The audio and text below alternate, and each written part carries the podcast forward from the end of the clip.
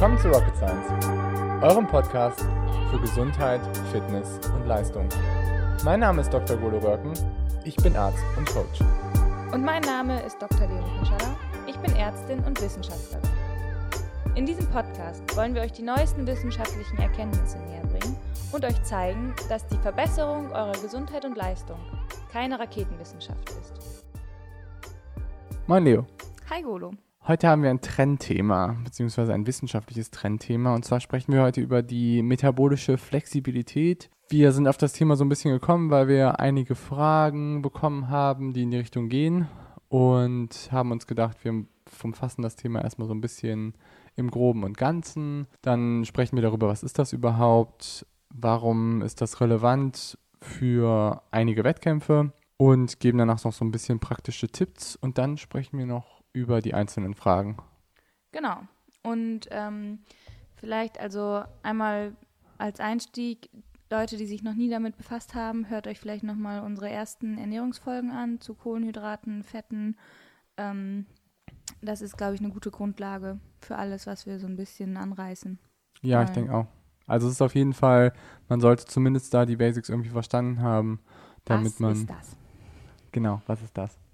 Aber erstmal noch vielen Dank für die Fragen. Wir haben uns auf jeden Fall sehr gefreut für die vielen zahlreichen Fragen.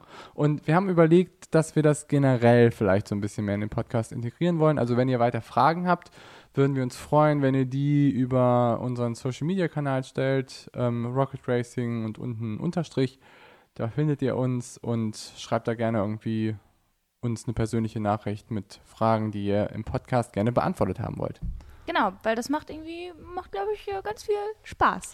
So ein bisschen ja. Interaktion. Muss ich nicht immer nur mit Golo reden, ist ganz gut. Ja, obwohl eigentlich an Sachen vorbeireden ist ja auch immer nicht so schlecht, ne? okay, fangen wir an? Ja, metabolische Flexibilität. Genau, was ist das? Also, wir verstoffwechseln Kohlenhydrate und Fette zur Energiegewinnung. Ich glaube, das ist eigentlich so jedem klar, der Ausdauersport macht. Und der Term metabolische Flexibilität beschreibt, dass man das Optimale aus seinem Kohlenhydratmetabolismus und seinem Fettmetabolismus herausholt. Genau, und sozusagen nicht nur auf einen der Kraftstoffe reduziert ist, sondern eben beide. Oder wenn man sozusagen die Ketone noch mit dazu nimmt, alle drei ähm, verstoffwechseln kann und daraus zehren kann und Energie gewinnen kann. Genau, das ist eigentlich so dann, dann noch so das, das, dritte, das dritte im Blut ähm, oder im Bund. Und ähm, fangen wir vielleicht erstmal an mit vielleicht nochmal zu sagen, warum das wichtig sein kann. Ähm, war, ach so, meinst du jetzt, was die Speicherkapazitäten angeht? Oder? Ja, genau. Dass wir also vielleicht nochmal, also vielleicht, wenn wir uns irgendwie so Wettkämpfe oder sowas angucken, dann kann man ja so ein bisschen unterscheiden zwischen, wodurch ist so ein, so ein Wettkampf limitiert. Und wenn wir jetzt irgendwie, sagen wir betrachten jetzt irgendwie mal so einen Sprint-Triathlon.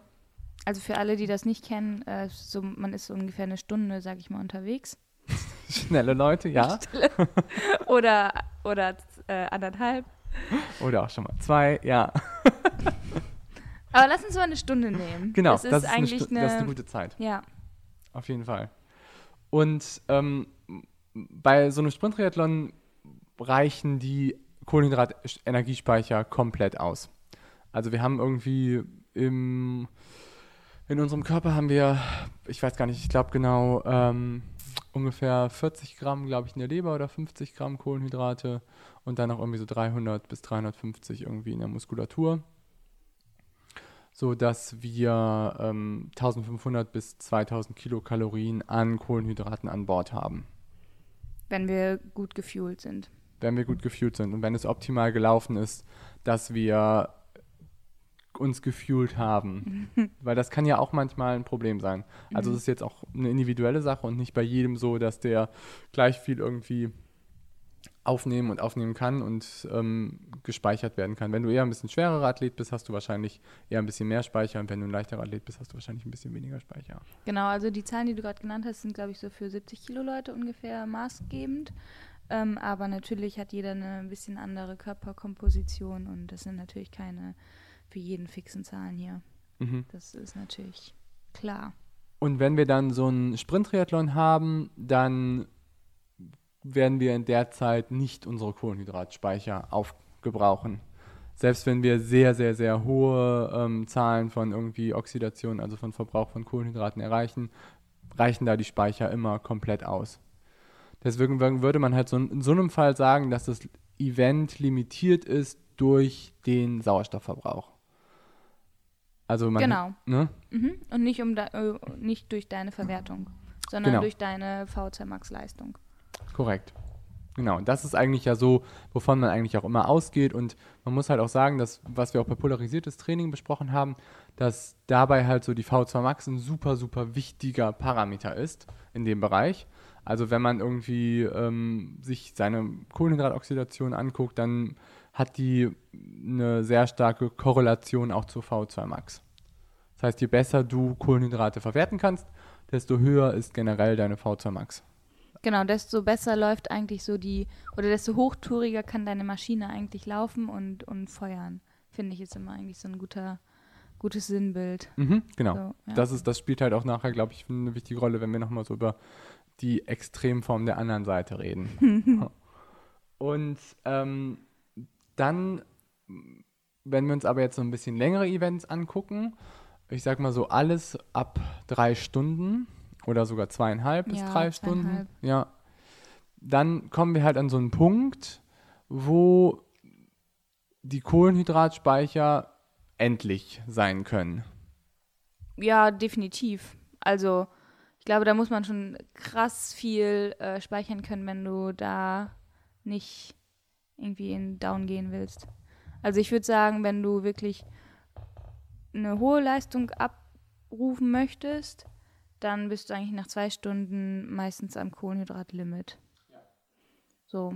Und wenn dein Event zweieinhalb Stunden geht, dann musst du halt, ähm, muss dein Körper äh, deine Energie woanders rausziehen äh, und bereitstellen als dein Kohlenhydratspeicher.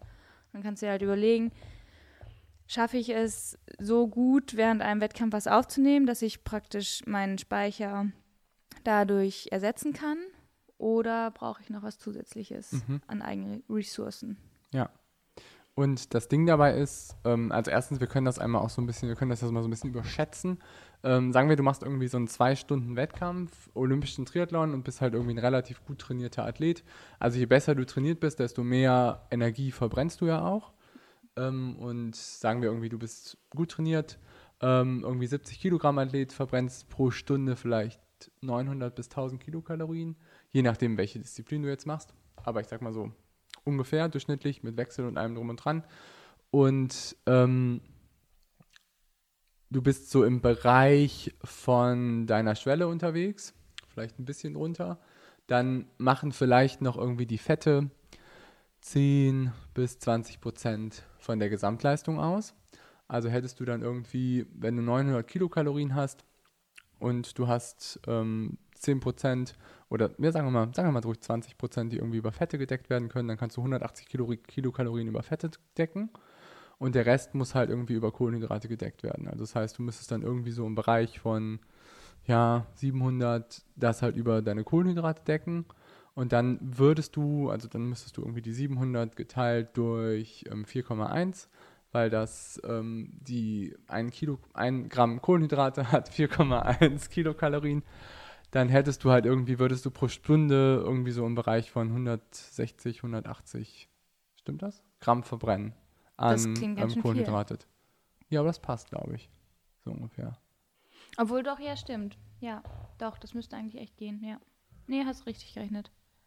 Und Ich wenn du dann, ähm, ich sag mal, dann hast du irgendwie vielleicht deine 400 Gramm an ähm, Kohlenhydraten oder deine 350 Gramm an Kohlenhydraten in deiner Muskulatur, dann würdest du nach zwei Stunden mit irgendwie deinen 180 Gramm, die du dann verbrennst, würdest du halt dann so in diesen kritischen Bereich oder dann würdest du halt im Bereich von Null landen. Genau. Und dein Körper macht aber nicht erst im Bereich von null Schluss, sondern er macht deutlich früher Schluss. Also du erreichst nie den Punkt, wo deine Muskeln, dein Muskelglykogen null erreicht. Weil dann bist du ziemlich zerstört.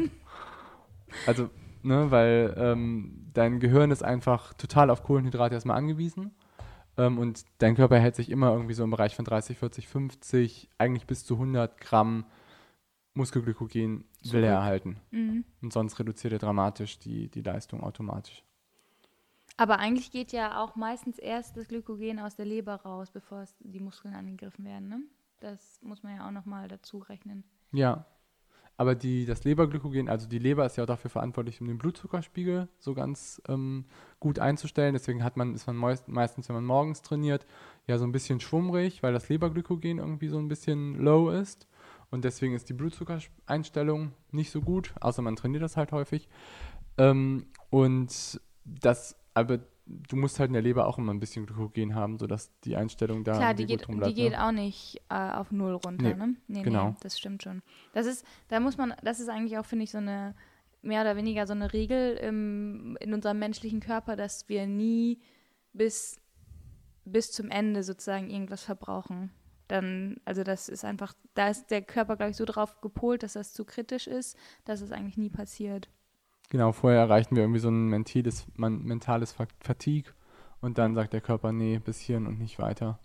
Und das sind dann auch so Sachen, da können wir dann auch nicht mehr autonom dann noch weitergehen. Nee, genau. Ja.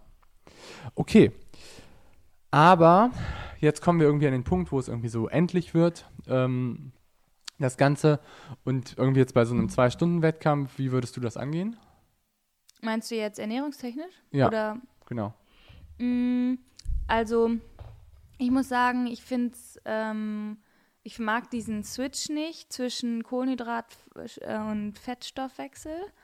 Also ich, mir fällt der schwer oder ich merke den oft und deswegen würde ich zum Beispiel bei einem Zwei-Stunden-Wettkampf würde ich etwas Kohlenhydrate zuführen, um das halt zu vermeiden, dass Ja. ich sozusagen nicht in diese, an diese Schwelle komme, dass mein Körper sagt, ich mache jetzt keine Kohlenhydratverstoffwechselung mehr, ähm, sondern gehe an, an, in, die, in den Fettstoffwechsel.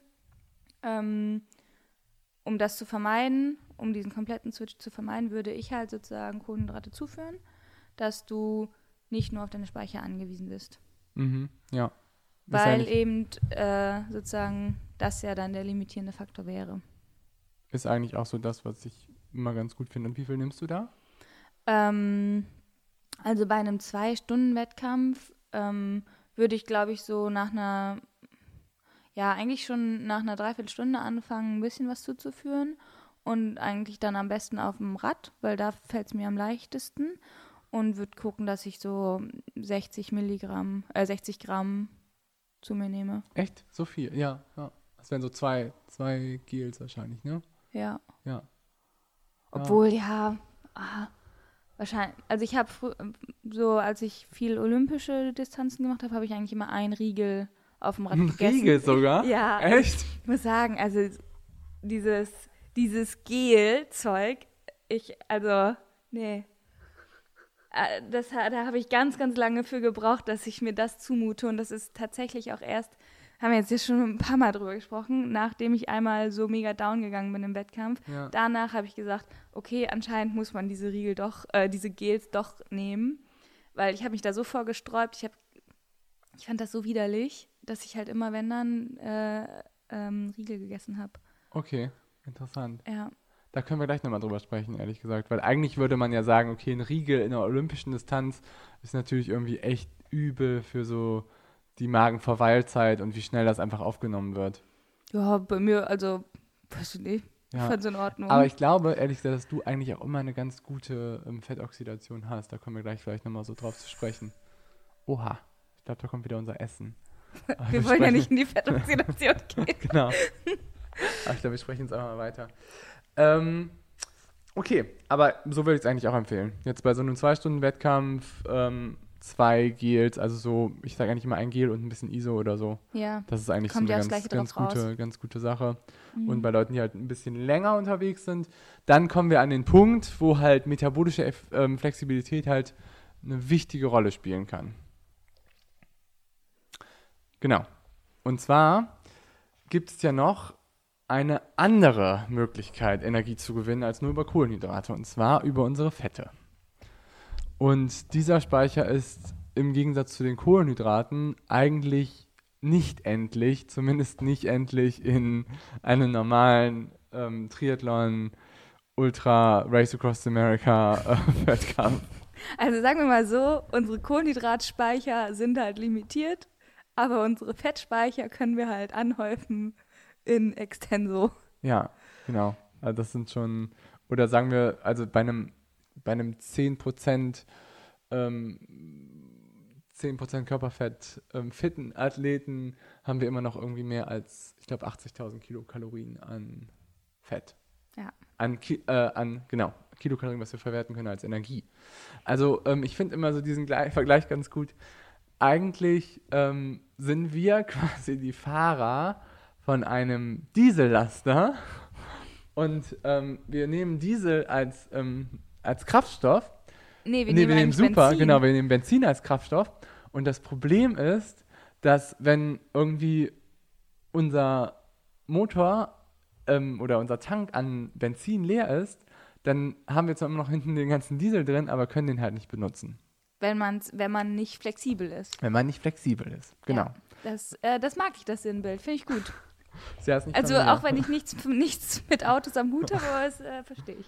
Das ist von Peter Attia. Der Ah. hat das mal so geschrieben dazu. Okay. Das fand ich eigentlich ganz gut, muss ich Ja. sagen. Und ähm, zwar ist es so, dass viele Leute verlieren die Fähigkeit, hohe Werte an Fett zu oxidieren. Ja, oder auch andersrum, ne? Da können wir aber gleich auch nochmal drüber sprechen. Ja, aber die meisten, also der Klassiker ist natürlich, dass du irgendwie Probleme hast mit deiner Fettoxidation. Mhm. Das Ja. ist eigentlich so ähm, das Sinnbild auch von vielen Ausdauerathleten, die halt keinerlei metabolische Flexibilität haben, beziehungsweise halt keine metabolische Flexibilität auf der Seite der Fettoxidation. Das Mhm. ist eigentlich so der Klassiker. Das Problem ist ja auch, also ich glaube, viele denken jetzt, ja, okay, dann trainiert man das halt einfach und dann ist man die ganze Zeit nur auf Fetten unterwegs. Aber vielleicht müssen wir einmal auch sagen, äh, äh, sorry, äh, man kann ja auch einfach sagen, man muss die ganze Zeit essen ähm, und Kohlenhydrate zuführen, dass man dann einfach keine Fettoxidation machen muss. Aber es klappt ja auch nicht. Vielleicht sollten wir das einmal auch erklären. Du meinst jetzt, wenn wir auf die Wettkämpfe irgendwie weitergehen und Ja, Genau, ja. Doch, auf jeden Fall. Das ist ein guter Punkt. Ähm, und zwar, was Leonie gerade anspricht, ist, dass ähm, wir jetzt irgendwie, wenn wir so einen längeren Wettkampf machen, wie jetzt zum Beispiel irgendwie ein Ironman 70.3 oder auch ein Ironman oder irgendwie einfach Wettkämpfe, die irgendwie länger dauern als vier Stunden, sage ich mal, dann können wir ja Kohlenhydrate immer auch extern zuführen. genau. Wir können ja sozusagen Benzin tanken gehen Genau. an der Tankstelle. Ja. Die Fähigkeit ist aber wichtig, auch zu trainieren, aber die Fähigkeit ist halt limitiert. Genau. Also wir können zwar sozusagen, wir können zwar tanken, aber wir können halt nur ein bestimmtes Volumen tanken und irgendwann ist das sozusagen, äh, wie passt das jetzt ins, ins Sinnbild? Ich sag mal, die, der Tank ist dann voll, aber das Benzin gelangt trotzdem irgendwann nicht mehr in den Motor, wenn man es Mhm. Ja, übertreibt. weil wir halt irgendwie Transporter haben, die halt verschiedene Zuckermoleküle aufnehmen lassen oder eben nicht aufnehmen lassen. Und ähm, Glucose ist so das typische Beispiel. Glucose hat ähm, durchschnittlich ein Aufnahmevolumen von 60 Gramm pro Stunde. Das ist aber bei jedem immer ein bisschen unterschiedlich. Also die Werte haben da mal irgendwie in der Studie, glaube ich, von 50 bis 85 Gramm gereicht. Ja, aber 85, das musst du dann halt echt auch trainiert haben, ne? Ja, genau. Also das ist dann auch, das würde ich jetzt nicht als gegeben ansehen bei den meisten. würde ich auch sagen. Genau. Aber wenn man halt mehr auf, als das aufnehmen muss, will oder kann oder ähm, möchte im Wettkampf, was ja irgendwie wichtig sein kann, dann muss man halt Glucose mit Fructose kombinieren. Also man muss halt mehrere Zuckermoleküle kombinieren, damit man halt mehrere Transportprozesse hat, die halt das erlauben, dass man halt die Energie in die Zelle aufnehmen kann.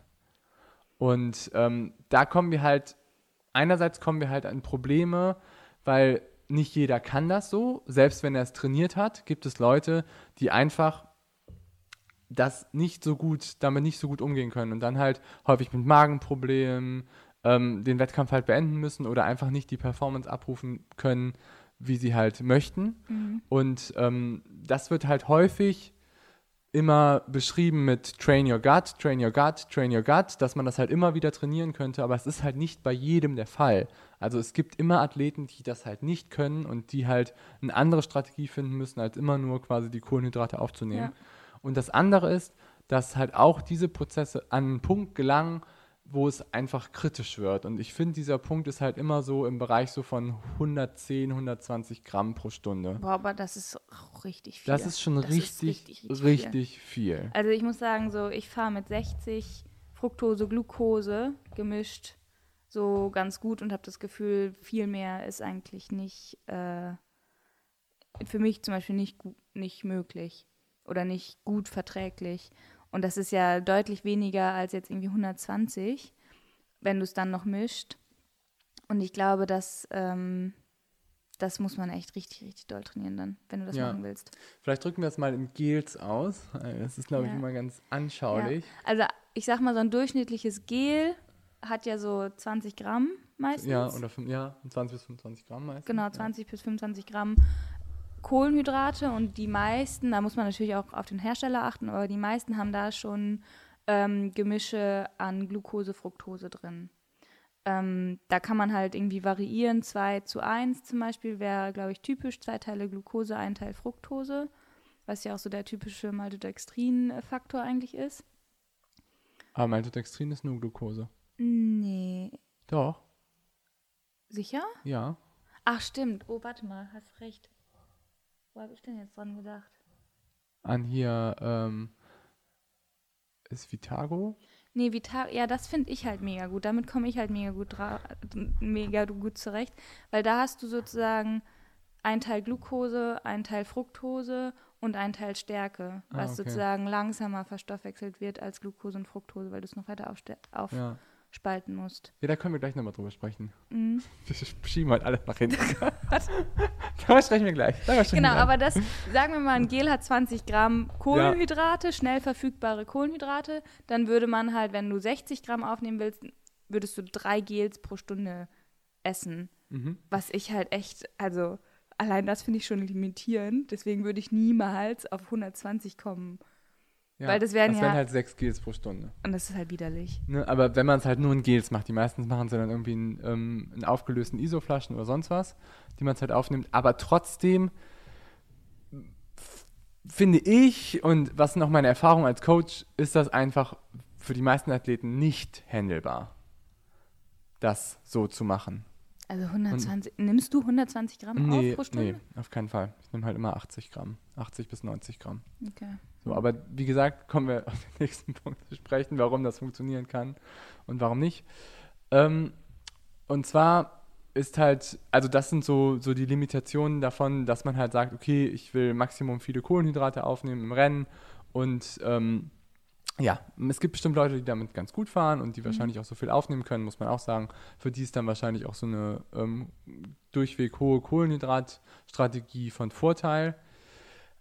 Aber es gibt eben die andere Möglichkeit und die andere Möglichkeit ist eben dramatisch seine Fettoxidation zu verbessern. Dramatisch. Ja, dramatisch.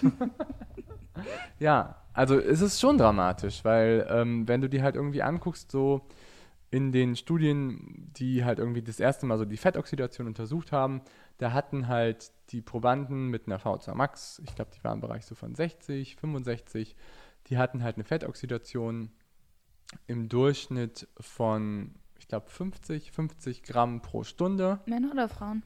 Ähm, Wahrscheinlich Männer, ne? ich glaube Männer, ja. Mhm. Frauen waren ein bisschen weniger. Ja, eigentlich macht es keinen Sinn, nee. ne? Mhm. Aber das ist eine, also Leonie spricht, was Leonie gerade meint, oder erklär du doch, was du meinst. Also, man, mu- man muss halt sagen, dass die meisten Frauen haben halt im Vergleich zu gleich schweren Männern eine geringere VO2 Max. Ähm, damit auch oft eine etwas eingeschränktere ähm, Fähigkeit, Kohlenhydrate zu verwerten. Aber die meisten Frauen haben halt durch äh, Östrogene eine bessere, einen besseren Access an ihre Fettspeicher und können dadurch halt Beta-Fettoxidation machen und ähm, haben dadurch halt von vornherein den Vorteil, besser ihre Fette zu verbrennen und, und in, ja, in Energie umzuwandeln. Das ist korrekt.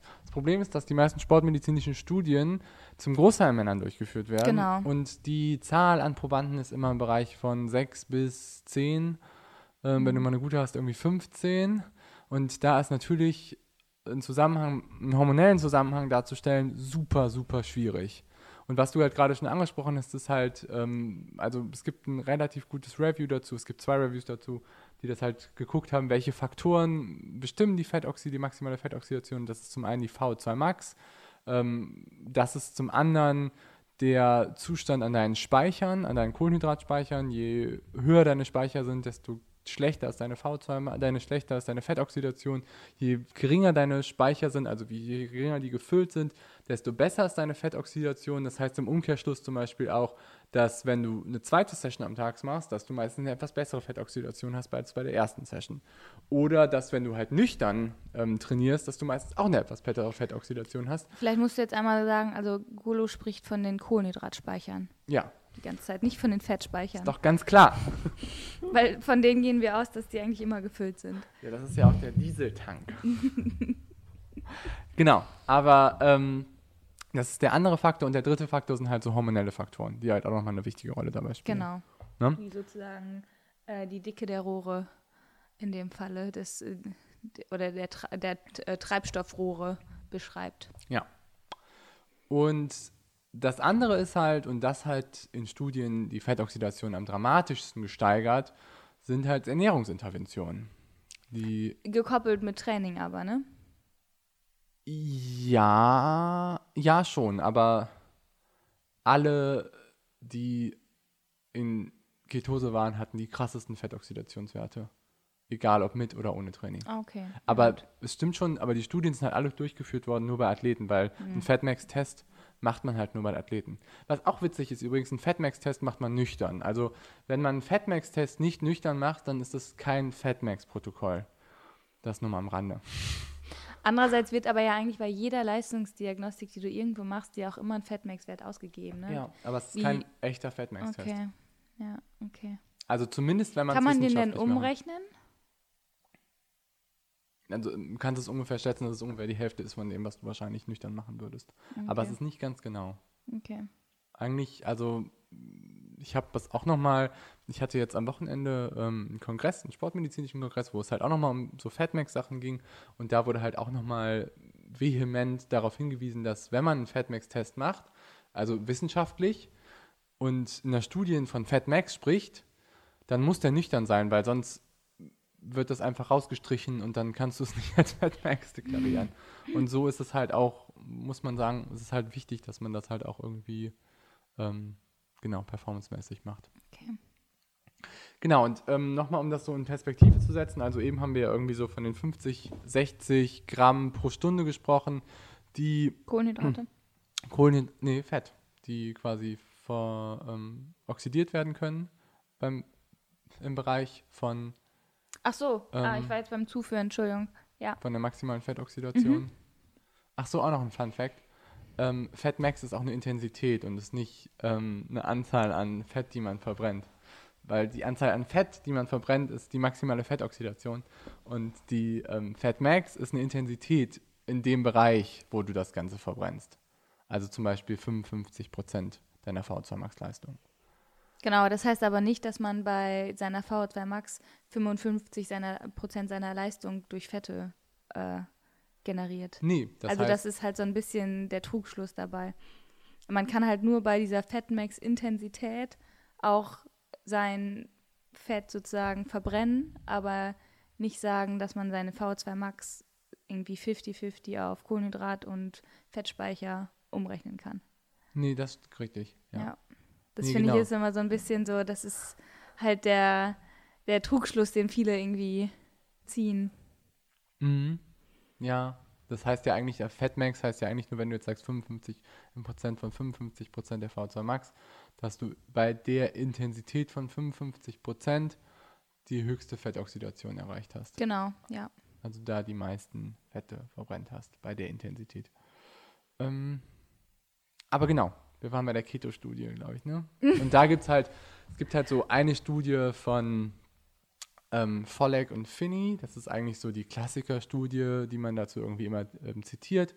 Und da haben, ähm, ich glaube, über 20 ähm, Keto-Läufer oder Keto-adaptierte Läufer, die waren über ein Jahr in Ketose, ähm, wurden verglichen mit ähm, High-Carb-Läufern.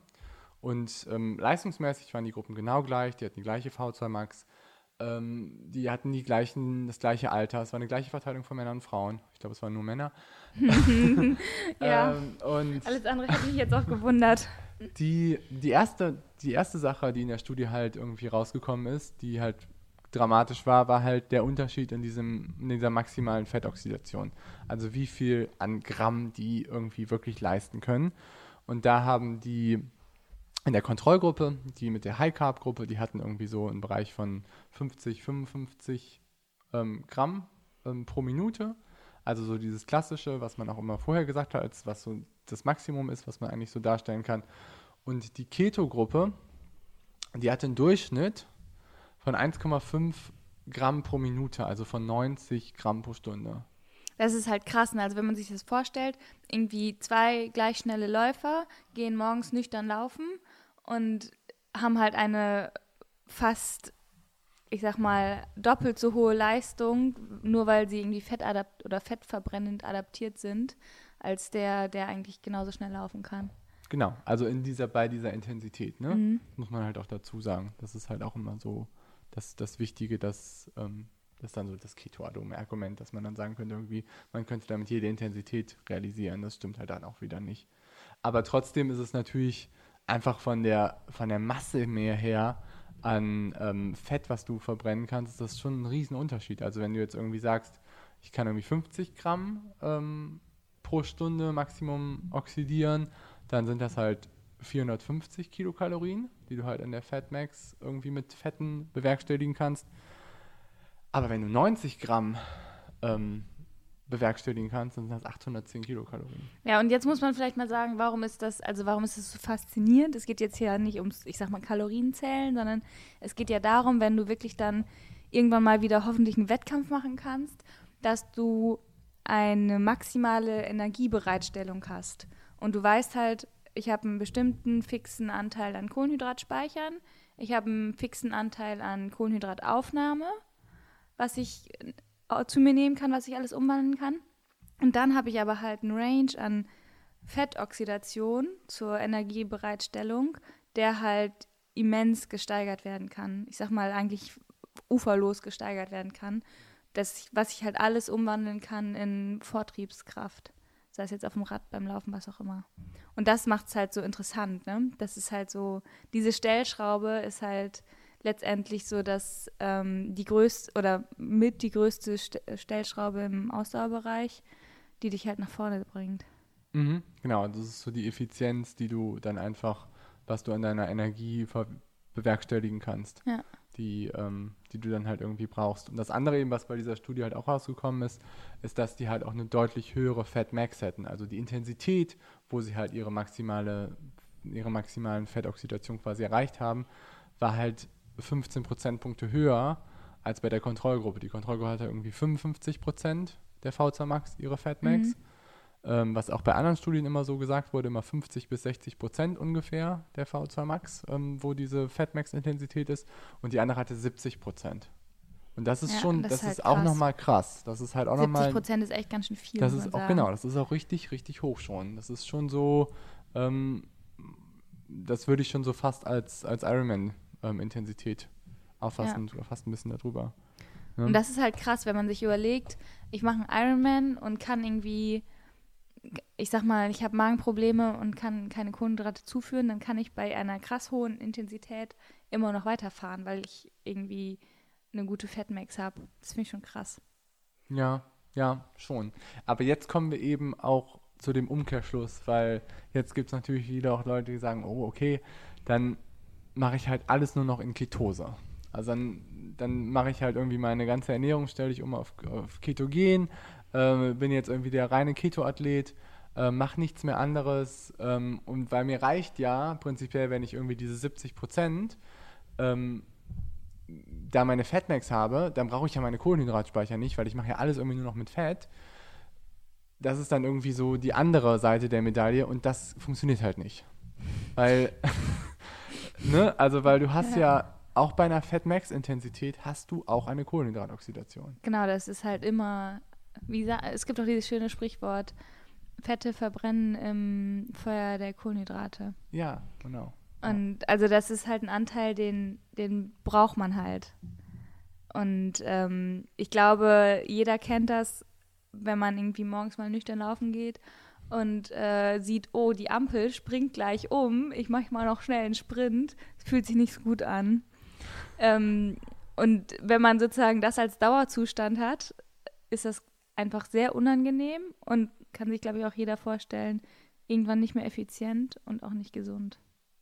Ja, also ich glaube einfach, es, es funktioniert halt nicht. Also ich sehe es jetzt mal so vom ganz ähm, praktischen Ding her, dass man einfach, du wirst einfach dann, du kannst auch einen Ironman in Ketose machen, ja, und aber nicht super schnell. Also ein Profi oder ein sehr guter Amateur kann den Ironman nicht in Ketose machen, weil einfach der Energieumsatz, den du halt pro Stunde verbrennst, einfach viel zu hoch ist, als dass du es nur mit Fetten oxidieren könntest.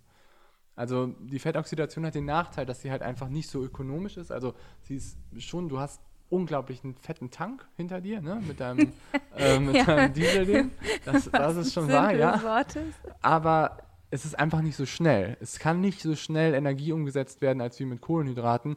Und das ist halt ein Nachteil, weil du dann halt einfach von deiner E- Energieausführung her kannst du einfach nicht mehr in so hohe Intensitäten gehen und, äh, und Bereiche gehen, wie du halt vorher quasi gegangen bist. Und das hast du auch, gerade wenn du ein guter Amateur bist oder eben ein, ein Profi, dann kommst du auch in die Intensitäten im Bereich vom Ironman.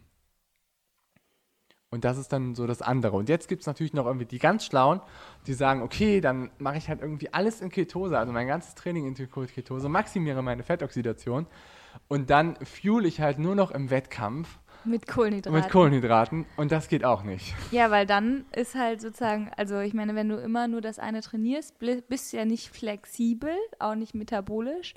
Ähm, und dann hast du deine ganzen Kohlenhydrate im Magen, Darmtrakt und die kommen dir wahrscheinlich, höchstwahrscheinlich wieder oben und unten raus. Ja. Weil du sie halt einfach nicht mehr aufnehmen und verwerten kannst. Weil metabolische Flexibilität heißt ja, dass du das Optimum aus Fett und Kohlenhydraten machen kannst und nicht nur aus einer ähm, Fuelquelle. Und ähm, wenn du nur in Ketose bist, dann ist das Problem, dass so ein paar Enzyme, die in deiner Glykolyse äh, ein, Schlüssel, ein Schlüsselprinzip spielen, die werden halt dann gehemmt. Also vor allen Dingen so, ähm, ja, einerseits ein Enzym, mit dem du Laktat produzierst, ein anderes ein Enzym, was relativ früh in der Glykolyse irgendwie eine Rolle spielt. Und ähm, die werden halt durch sehr, sehr hohe Fettwerte werden die halt gehemmt. Was ja witzig ist, dass es äh, ein ähnliches ähm, Enzym wie bei den äh, bei der Alkohol, ähm, beim Alkoholabbau von den Chinesen, was oft fehlt. Die Aldehyd-Dehydrogenase ist das, glaube ich, ne? Ja. Und den, also nur um das mal zu versinnbildlichen, glaube jeder kennt das, den besoffenen Asiaten, der halt nach einem Bier speien muss. Und so ähnlich ist es eigentlich auch. Also so ähnlich sind die ähm, Leute in Ketose, die dann am Ironman irgendwie besoffen ähm, ins Ziel torkeln. Ja, die sind vielleicht nicht besoffen, aber den muss es, also ich glaube, den muss richtig übel sein. Äh, Ach so, du meinst, wenn sie halt an Kohlenhydrate Ja. probieren zu verstärkt sein. Ja, ja, das glaube ich auch. Weil du hast dann einen wahnsinnigen Anteil an Aldehyden im, im Blut und das muss, das muss eine wahnsinnige Übelkeit hervorrufen. Ja, ist auch gut, weil Kohlenhydrate sind ja auch osmotisch super aktiv. Ja. Also die ziehen richtig viel Wasser. Und viel Wasser im Magen-Darm-Trakt ist auch ein Traum. Ja. Vor allen Dingen in so einer Wettkampfsituation. Das kann sich jeder, glaube ich, vorstellen. Ich habe einmal in meinem Leben, habe ich nämlich zwei Bananen und ein Gel gleichzeitig konsumiert. Und Leute, ich kann euch sagen, das war ein Traum-Wettkampf. ich habe ihn nach Hause gebracht, aber ich hatte einen richtig schönen Waldstopp. Also bestimmt eine halbe Stunde. Es war, war ein Traum. Great. Okay. So, das war ein Prost, Funfact Prost. von mir, ja? Jetzt, endlich, endlich mal auch von dir, nicht immer nur von mir. ja, aus der Hückeswagen-Triathlon. Ich weiß nicht, 2000. Gibt es davon so, Fotos? du. Meinst du, wie ich im Wald sitze? Bestimmt. Bestimmt, Gott sei Dank war es noch Zeiten vor Instagram und irgendwelchen Stories. Vielleicht gibt es irgendwelche Leute aus dem NRW Triathlon, die da irgendwie gerade nochmal sich vielleicht dran erinnern können. Ist Hückeswagen nicht dieser äh, Wettkampf mit dem geilen Berg? Wo Ja. du auf der Radstrecke sozusagen immer über so einen Hügel fährst und dann wendest und dann wieder zurückfährst? Ja, Hück Hückeswagen kann ich echt empfehlen. Ist ein super geiler, lokaler Triathlon, ein Traum-Triathlon. Können wir mal unsere Follower dazu nutzen, mal irgendwie schöne lokale Triathlons auszu. 2021 Mannschaften. willkommen. 2021 Ironman Hückeswagen, nee, äh, Mitteldistanz. Iron, Ironman. ja.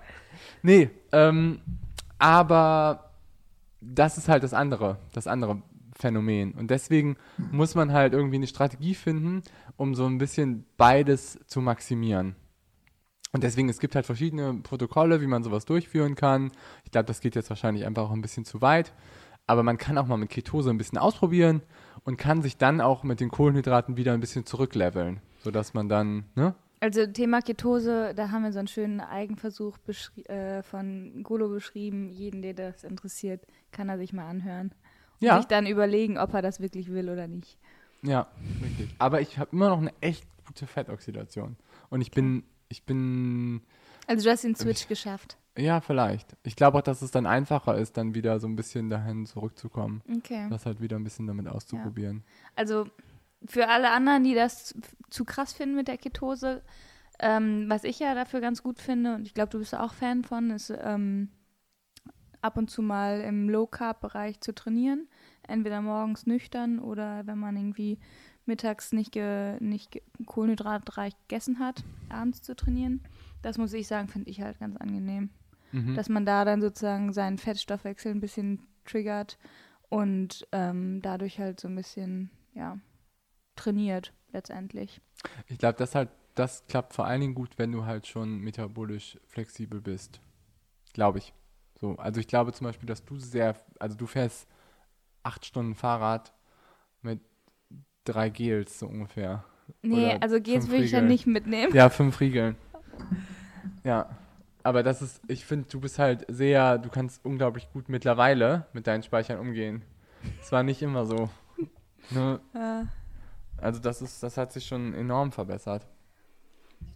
aber Ja. ich würdest du, das heißt, würdest du sagen, jemand, der ähm, untrainiert ist oder das noch nie gemacht hat, den würdest du morgens nicht nüchtern laufen lassen?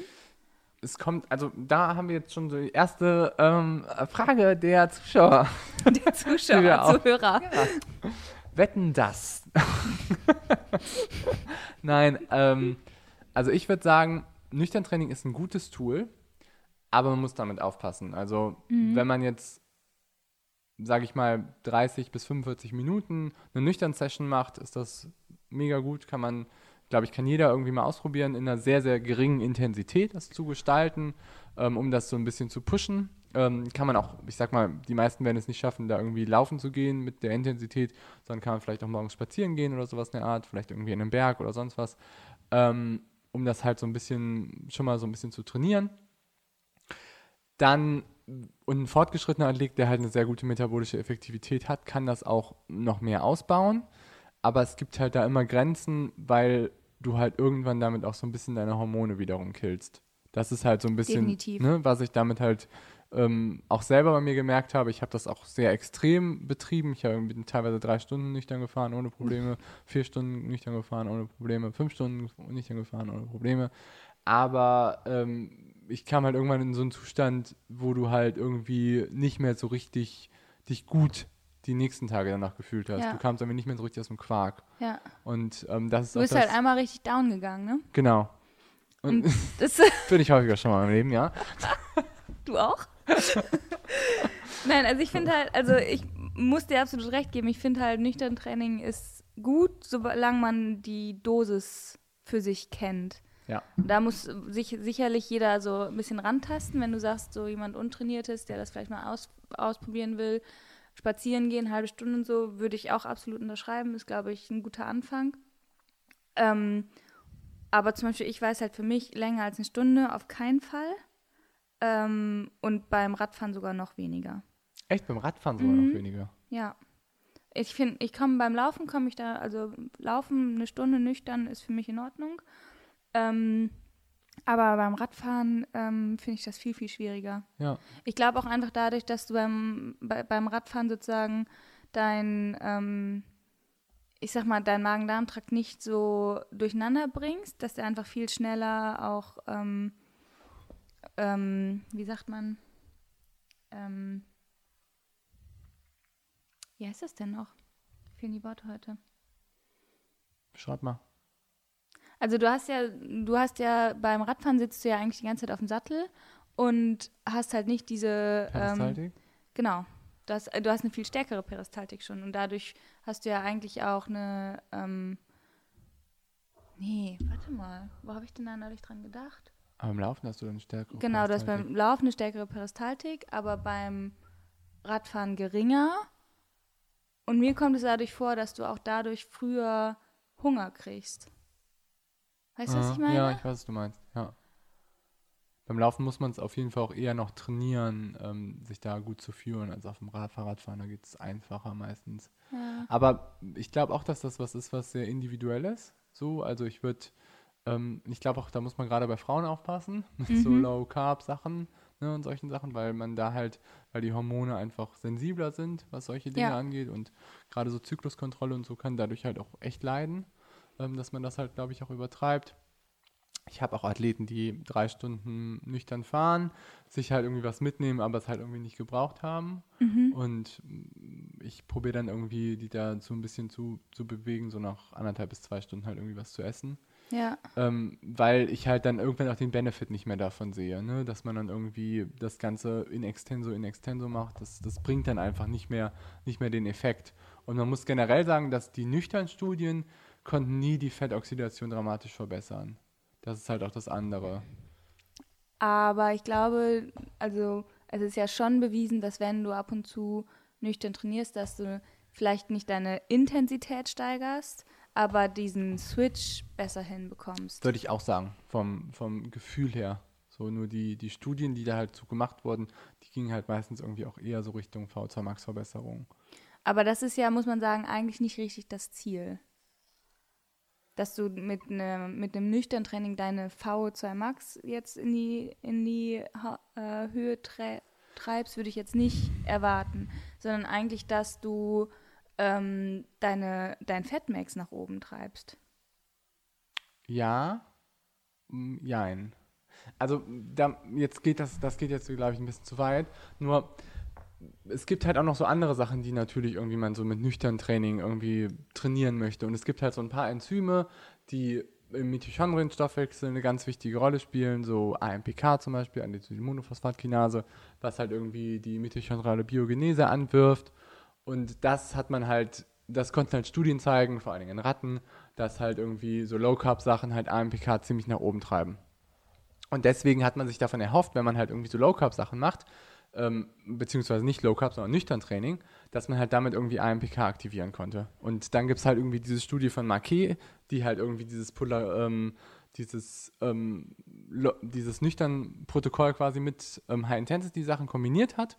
Und die konnten sich halt in der V2 Max mehr verbessern, als die, die nur ähm, V2 Max und Hit trainiert haben.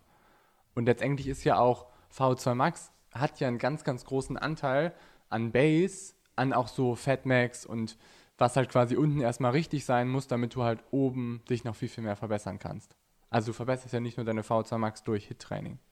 Ja, gut, okay, aber trotzdem würde ich nicht den riesen Benefit von meinem nüchtern Training auf meine V2 Max erwarten. Weil ich glaube, dass da sozusagen der größte Anteil immer noch ähm, auf dem Kohlenhydratverbrauch liegt. Also ich glaube, man muss gucken, wo ist deine Limitation? Wo ist irgendwie so deine Grenze? Wenn du jetzt jemand bist, du jetzt zum Beispiel, du hast schon eine krass, krass gute Fettoxidation ähm, und da sehe ich auch die, ähm, den, den Vorteil von, wenn man halt mehr Kohlenhydrate verbrennen kann und mehr Kohlenhydrate quasi oxidieren kann. Ich glaube, in dem Bereich können wir halt dich halt noch verbessern und dadurch kannst du wahrscheinlich auch deine V2 Max dadurch steigern. Wenn du aber jemanden hast, der vielleicht schon eine krass, krass gute Oxidation hat von Kohlenhydraten, der kann auch krass seine V2 Max steigern, dadurch, dass er halt eine bessere Fettoxidation hat. Ah, okay, ja gut. Okay, also muss man das eigentlich so ein bisschen so sehen, wo ist meine, wo ist meine Schwachstelle, an welcher muss ich mehr drehen. Genau, ja. Okay, mhm. weil du ja auch irgendwie so einen Unterbau hast immer von V2 Max ist ja auch irgendwie, sind ja alle Energiesysteme ungefähr, du hast zwar nicht mehr irgendwie wirklich Fette, die du verbrennst, aber du hast halt trotzdem alle Systeme, die auch im Mitochondrien aerob Energie verbrennen, sind ja da beim Maximum. Das ist ja mhm. quasi das aerobe und das anaerobe System so im Bereich, wo es halt maximal noch irgendwie was halten kann. Mhm, ja, okay. ja. ja gut, das? macht Sinn. Ja. ja. Stimmt. Okay.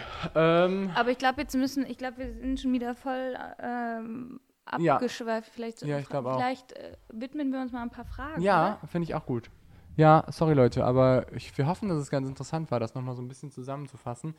Ähm, vielleicht einmal ganz kurz zur Zusammenfassung metabolische Flexibilität. Ähm, metabolische Flexibilität ist ähm, ein Maximum aus Kohlenhydratoxidation und Fettoxidation. Die meisten Leute sind eher limitiert im Bereich von Fettoxidation, gibt es aber auf der anderen Seite. Und wenn ihr eure Fettoxidation verbessern wollt, macht es halt Sinn, erstmal seine V2 Max vielleicht zu verbessern. Ähm, dann aber auch vielleicht mit mal Ernährungsstrategien ein bisschen hin und her zu gucken und ein bisschen rum zu experimentieren. Man kann auch mal einen Keto-Block machen, muss aber auch nicht direkt. Man kann auch mal einen Low-Carb-Block machen. Probiert das einfach mal ein bisschen aus. Könnt euch auch mal ruhig eure Erfahrungen dazu so ein bisschen schildern. Wir suchen auch da immer noch Ergebnisse von Leistungsdiagnostiken, ehrlich gesagt. Also ähm, wir haben da schon mal so einen Aufruf gestartet. Aber wenn ihr irgendwie Leistungsdiagnostiken habt in Ketose, dann schickt uns die gerne mal, weil das ist ziemlich interessant. Okay, dann ähm, die erste Frage ist, ähm, wie berechne ich meinen Pace der von Mitteldistanz und Langdistanz? Sollen wir damit mal anfangen? Weil das ist so ein bisschen korrespondierend. Ja. Ich, ne? Also ähm, Langdistanztempo finde ich, kann man relativ gut berechnen, ähm, indem man seine ungefähr seine erste Laktatschwelle kennt und den Pace bzw. die Herzfrequenz, die man bei der ersten Laktatschwelle hat, wo also der irgendwie der erste Laktatwert das erste Mal ansteigt, da der Bereich ist relativ gut ähm, machbar im Ironman das Ganze zu realisieren. Erste Laktatschwelle ist meistens so ungefähr von 80 Prozent der maximalen Herzfrequenz. Ja. Mal, bei vielen eher ein bisschen drunter, oder? Kommt immer drauf an, wie schnell du bist. Ne? Wenn du jetzt ein sehr guter Athlet bist, dann ist es so der Bereich oder ein guter Amateur. Wenn du eher ein bisschen ein gemütlicherer Athlet bist, dann ist es eher ein bisschen niedriger, ja. Ja. Genau. Also je länger der Wettkampf dauert, desto geringer ist die Intensität, die du quasi aufbringen kannst.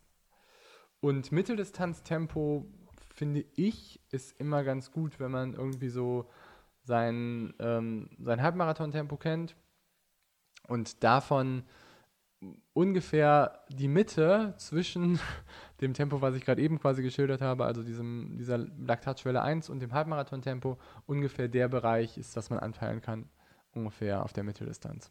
Also sagen wir jetzt irgendwie, ihr lauft vielleicht irgendwie auch einen Halbmarathon mit einem ähm, Vierer-Pace, also irgendwie eine 1,24, habt irgendwie vielleicht bei, eurem, bei eurer ersten Laktatschwelle einen Fünfer-Pace, dann könnt ihr vielleicht so eine 4,30 oder so auf der Mitteldistanz anpeilen.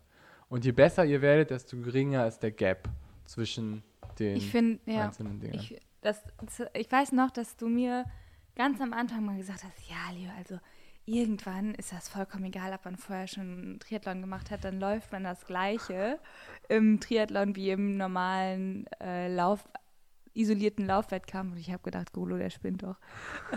Aber ich würde, inzwischen würde ich sagen, ja, Finde ich auch. Der Gap wird definitiv kleiner, beziehungsweise ist irgendwann weg. Ja. Also, bist, du hast ja bisher erst so die Mitteldistanz gemacht. Beim Ironman ist es dann doch wiederum was anderes. Da ja? der, ist der Gap dann doch wieder, ja, schon. Okay. Also ein Marathon läuft dann doch deutlich schneller, wenn du ihn so laufen würdest, als im, im Ironman. Okay. Okay. Ach, da können wir doch direkt mal die, die Frage mit Basketball anschließen und ähm, wie belastend das ist. Basketball, Volleyball und auf ähm, auf die Laufbelastung, weil ich finde, in Ironman laufen ist nicht so intensiv wie einen normalen Marathon zu laufen. Warum sehe ich das so? Also. Was hat das jetzt mit Basketball zu ja, tun? Ja, pass auf. Kommt. Ich, ich schlag den Bogen noch. äh, ich bin gespannt. Eventuell. Vielleicht ja nicht. Und zwar, ich gucke mir das halt natürlich irgendwie immer so als Impact Load Faktor an. Also wie hoch ist die mechanische Belastung auf den Körper? Und die ist halt, wenn du einen normalen Marathon läufst, ist es ja relativ schnell und du hast eine relativ hohen ähm, mechanische Belastung auf deinen Stütz, Bewegungs-, sonst was Apparat. Und die ist beim Ironman, da du ihn langsamer läufst, für mich etwas geringer. Auch wenn du vorbelastet bist, auch wenn du eine erhöhte Ermüdung hast, finde ich, dass dadurch, dass du nicht eine hohe Geschwindigkeit hast, hast du mechanisch eine deutlich geringere Belastung, als du das halt in einem normalen Marathon hättest. Ich glaube, ich sehe den Bogen. Siehst du den Bogen? Und jetzt mhm. hast du solche Belastungen wie Basketball und Volleyball. Und das sind Belastungen, die mechanisch nochmal einen heftigeren Impact ausüben, als wenn du jetzt zum Beispiel nur läufst. Weil du hast einerseits noch Scherbewegungen viel mehr, also du hast rechts-links viel mehr Verläufe, du hast viel mehr Belastung auf dem Sprunggelenk und du hast halt noch Sprünge.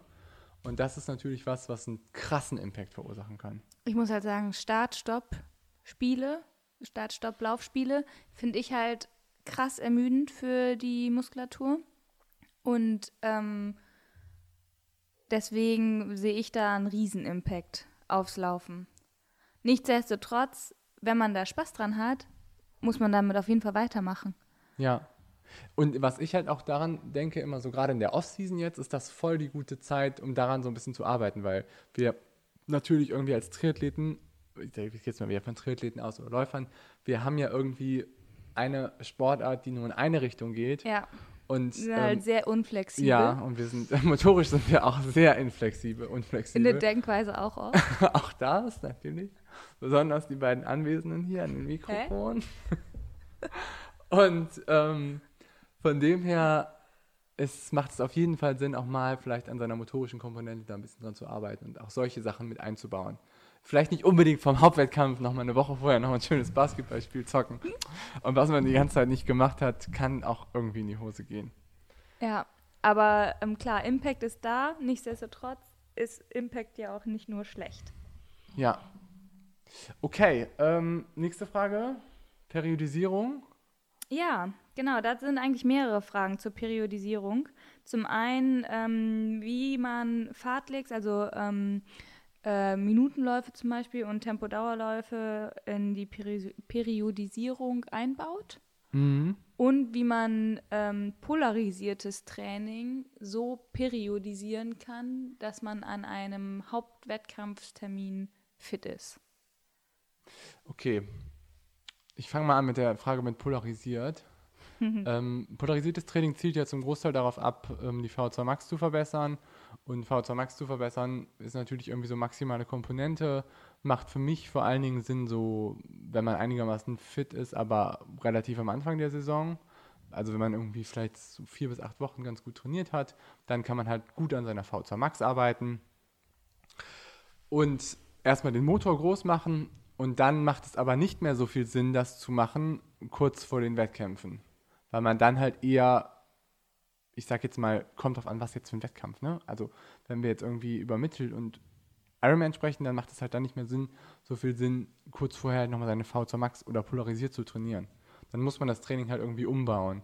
Und da kann man vielleicht mal Stichwort pyramidale, Periodi pyramidale Trainingsintensitätsverteilung sich angucken das macht dann halt Sinn. Das kann man auch mal zum Beispiel Lionel Sanders sagen, dass man vielleicht nicht irgendwie in der Woche vom Ironman Hawaii nochmal noch dreimal 1000 Meter ähm, all out laufen sollte. in der Sonne. In der Sonne, dass das vielleicht nicht so unbedingt die beste Lösung ist. Schreib ihm nochmal. Noch, ja, vielleicht. Ah, das fände ich interessant. Wäre auf jeden Fall ein sehr interessantes Projekt, muss ich sagen. Ähm, ja, aber um das sozusagen zusammenfassen, also polarisiertes Training als Grundlage oder also Grundlage oder als Aufbautraining und dann aber zur Wettkampfsaison hin spe spezifisch werden mit periodisiertem Training für den ja, Termin. Dann genau, dann halt eher spezifischer werden. Ne? Das mhm. ist ja auch, das kann man sich ja auch so angucken, dass polarisiertes Training ist nicht ganz so Triathlon-spezifisch. Ja, aber tatsächlich, ne? das war jetzt gar nicht von einem Triathleten. Okay. Die Frage. Genau. Aber, aber so, dass man halt sich anguckt, was ist was ist spezifisch an dem Wettkampf? Was muss ich irgendwie da abrufen? Was sind so die Sachen, die, ähm, die in dem Wettkampf einfach verlangt werden? Ja, Stichpunkt Race Pace würde ich mal ganz, genau, äh, ja. ganz äh, klar sagen. Ja, genau. Also wenn und du nie Distanzen, vorher, ne? wenn du irgendwie einen olympischen Triathlon machst und du hast nie irgendwie vorher ähm, bist nie irgendwie das Tempo gelaufen, geschwommen oder Rad gefahren, ähm, kurz vor deinem Wettkampf, dann ist da irgendwas kolossal falsch gelaufen. Ja, nee, würde ich jetzt nicht sagen. Vielleicht hast du auch einfach Bock auf eine Überraschung am Wettkampftag. Ja, oder so. Kann auch sein. Ja, und das andere war die Sache mit den Fahrtlegs und Tempo-Dauerlauf. Also Ja. Fahrtlegs sehe ich ja eher jetzt irgendwie so als Methodik, ähm, nicht intensitätsbezogen. Also du kannst ein Fahrtleg machen mit ähm, im Hit-Bereich, mit irgendwie Hit-Sachen, die du einbauen kannst. Du hast, kannst ein Fahrtleg bauen mit irgendwie ähm, Tempo-Sachen, also im Medium-Intensity-Bereich. Du kannst aber auch ein Fahrtleg machen mit irgendwie immer mal Sprints oder sowas in der Art, sodass ich ein Fahrtleg als Trainingsintervention irgendwie ganzjährig sinnvoll erachte. Ich glaube, da ist halt der, der Punkt, wenn du das periodisieren willst, dass du zum Beispiel deine, zum Beispiel sagst, ich baue das jetzt auf von Woche zu Woche, dass ich meine ähm, Zeitintervalle länger mache Ach so. oder intensiv Mhm. oder intensiver, oder? Ja. Also jetzt bei einem bei einem pyramidalen Aufbau würde ich das sozusagen so vorschlagen. Könnte man machen. Das wäre so ein bisschen reverse Periodisierung, dass man halt irgendwie vielleicht zuerst sagt, dass man eher so ein bisschen kürzere, schnellere Sachen macht und dann Ja. halt probiert, irgendwie die Geschwindigkeit über die Strecke halt irgendwie zu halten. Ja, Mhm. Ja, interessant. interessant. Interessant. Okay, also der Trainer hier am Tisch sieht das anscheinend anders. Ich finde nee, nee, auf jeden Fall. Das finde ich interessant. Ist doch, äh, finde ich ein guter Einfall. Auf jeden Fall. Haben wir ja auch schon oft so gemacht, ne, dass wir halt irgendwie Ja. genau mit solchen Sachen halt irgendwie probiert haben, am Anfang so zu arbeiten. Das halt einfach mitzunehmen. Und der Tempo-Dauerlauf ist auf jeden Fall ein Essential. Ein ganz wichtiges Tool in der Werkzeugkiste ähm, von Leuten, die längere Wettkämpfe bestreiten. Egal, ob es ein Marathon ist, egal, ob es ein Halbmarathon ist. Das ist halt auch so ein Tool, um so ähm, muskuläre Ermüdung zu trainieren und absolut wichtig für, ähm, ja, Ab wann, ab wann würdest du sagen, ist ein Tempodauerlauf ähm, würdig, Tempodauerlauf genannt zu werden? Wenn du sozusagen 70 Prozent deiner Wettkampfstrecke in deinem Wettkampftempo ähm, absolvierst oder schon früher? Meinst du jetzt an Strecke? Mhm. Puh. Ich finde, Tempodauerlauf kann man auch ab 4, 5 Kilometern Tempodauerlauf bezeichnen. Wenn man 4, 5 Kilometer ähm, irgendwie im Medium-Intensity-Bereich, ist das auch für mich ein Tempodauerlauf. Ja? Ja. Okay. Und Ich finde Tempodauerlauf klingt immer so gewaltig. Ja? Mhm. Tempodauerlauf. Weil ich glaube, vielleicht. das ist, ich glaube, das verbinde ich immer so viel mit den Marathonläufern, die dann sagen, oh, ich mache heute meinen Tempo-Dauerlauf, irgendwie 30 Kilometer oder so. Ja, gut. Was ich halt einfach krass lang finde. Ich habe noch, also ich habe noch nie einen Tempodauerlauf länger verschrieben als 15 Kilometer. Verschrieben auf Rezept. Verschrieben, ja, auf Rezept. Kann man sich abholen. okay. Noch eine Frage? Ähm, ja, warte mal. Oh, das fand ich, ähm, fand ich ganz witzig. Hat jemand gefragt, ähm, ob man mit Nasenatmung sein aerobes Training verbessern kann. Ha. Okay. Ist jetzt irgendwie eine interessante Frage. Vielleicht muss man dazu einmal sagen, also ich glaube, ich könnte mir vorstellen, woher diese Idee kommt. Weil Aero bist ja sozusagen, wenn du in Zone 2 läufst, locker läufst, dich nicht irgendwie zu schnelleren Geschwindigkeiten hinreißen Mhm. lässt. Und äh, Nasenatmung hilft dir ja nicht ähm, dabei, weniger Sauerstoff oder mehr Sauerstoff oder wie auch immer aufzunehmen, sondern es ist ja eigentlich eher so eine Bremse. Also wenn du nur durch die Nase atmest, dann ähm, hast du ja einen zusätzlichen Widerstand, gegen den du atmen musst und bist, glaube ich, dadurch gezwungen, langsamer zu laufen. Kann das sein, dass daher diese Idee kommt? Ja. Finde ich ein guter Einfall. Ich erinnere mich nur immer an Ivan Basso, den Radrennfahrer, der Alp d'Huez irgendwie mit Nasenatmung hochgefahren ist. Warum? ja nicht. Oh, ein bisschen mehr rote Blutkörperchen vielleicht. Krass. Ja, ne? Also ich glaube halt, wenn man sich selber, also ich, äh, an der Sauerstoffaufnahmefähigkeit sollte es nichts verändern, ob du durch den Mund oder die Nase atmest, sagen wir mal so. Das sollte eigentlich dein Training Impact nicht verändern. Aber wenn du ein Problem damit hast, dass du immer zu schnell läufst, ja, why not? Ja. Also wenn du, ähm, wenn deine Nasenscheidewand schief steht, dann kann es auch Probleme bereiten. Okay, okay, gut. Ja. Aber weil ich habe zum Beispiel, das hat mir mal jemand gesagt und das finde ich eigentlich voll hilfreich, ähm, beim Schwimmen, wenn du irgendwie merkst, du kannst nicht mehr im Viererzug deine, deine Bahn ziehen, dann bist du wahrscheinlich nicht mehr im GA1-Bereich. Und das ist halt eigentlich, dann merkst du es vielleicht. Mhm. Das, also, finde ich. ja, ist, aber ich finde es so ein ganz cooler Hack. Also so Mhm. auch gefühlsmäßig vielleicht dann echt, sich darauf auch zu konditionieren, zu sagen, okay, ich, heute ist das Training locker und Ich ich, mache atme mein nur durch die Training Nase, und ich ja. atme nur durch die Nase. Ja. Also so, genau, Kondi Konditionierung ist eigentlich ein gutes Wort dafür. Ja. Könntest du auch mal ausprobieren. Irgendwann musste das ja nochmal kommen heute. Okay. Haben wir noch was? ähm, ja, also, was definiert eine gute Lauftechnik? Aber ich finde, das ist so allumfassend, das finde ich, müssen wir nochmal im Großen und Ganzen besprechen. Ja, ich glaube auch. Also man kann vielleicht sagen, Impactarm, finde ich, ist definiert schon mal eine gute Lauftechnik. Ökonomisch. Ökonomisch ja, aber dass man halt auch relativ viel in dieser Technik verletzungsfrei laufen kann, ist, glaube ich, Mhm. relativ wichtig als Ausdauersportler. Mhm. Und das gibt es ja mehrere Faktoren, die da bei einer Ja, und wichtige Rolle die, ja, spielen. aber das, ja. Das finde ich, können wir mal auf die Liste setzen. Ja, finde ich auch. Laufen könnten wir eigentlich mal ein bisschen vertiefen, Ja, jetzt wo Schwimmen raus ist. ja. Nee, definitiv. Okay, Guti. ja, wir haben uns auf jeden Fall sehr über die Fragen gefreut und ähm, hoffen, euch haben unsere Antworten nicht gefallen. What? Ja, what? Was erzählen die da?